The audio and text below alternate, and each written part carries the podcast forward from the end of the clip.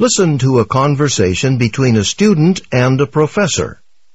Hi, Professor Mason. Do you have a minute? Yes, of course, Eric. I think there was something I wanted to talk to you about, too. Probably my late essay. Ah, that must have been it. I thought maybe I'd lost it. No, I'm sorry. Actually, it was my computer that lost it, the first draft of it. And, well, anyway, I finally put it in your mailbox yesterday. Oh, and I haven't checked the mailbox yet today. Well, I'm glad it's there. I'll read it this weekend. Well, sorry again. Say, I can send it to you by email, too, if you like. Great. I'll be interested to see how it all came out. Right. Now, um, I just overheard some graduate students talking. Something about a party for Dean Adams? Retirement party, yes. All students are invited. Wasn't there a notice on the anthropology department's bulletin board?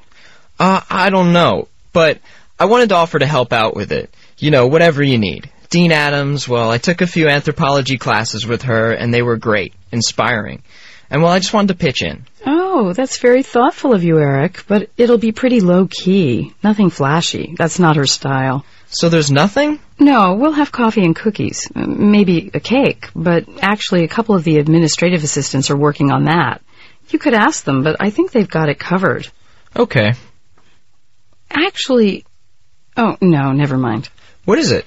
Well, it's nothing to do with the party, and I'm sure there are more exciting ways you could spend your time, but we do need some help with something. We're compiling a database of articles the anthropology faculty has published. There's not much glory in it, but we're looking for someone with some knowledge of anthropology who can enter the articles. I hesitate to mention it, but I don't suppose this is something you would. No, that sounds kinda cool. I'd like to see what they're writing about. Wonderful.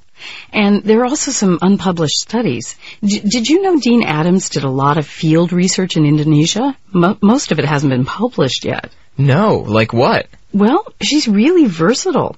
She just spent several months studying social interactions in Indonesia, and she's been influential in ethnology. Oh, and she's also done work in South America that's closer to biology, especially with speciation.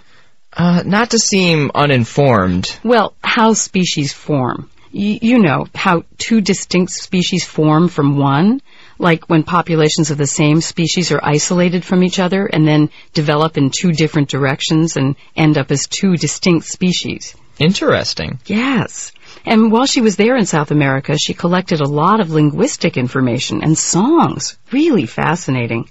Well, I hate to see her leave. Don't worry, she'll still be around. She's got lots of projects that she's still in the middle of.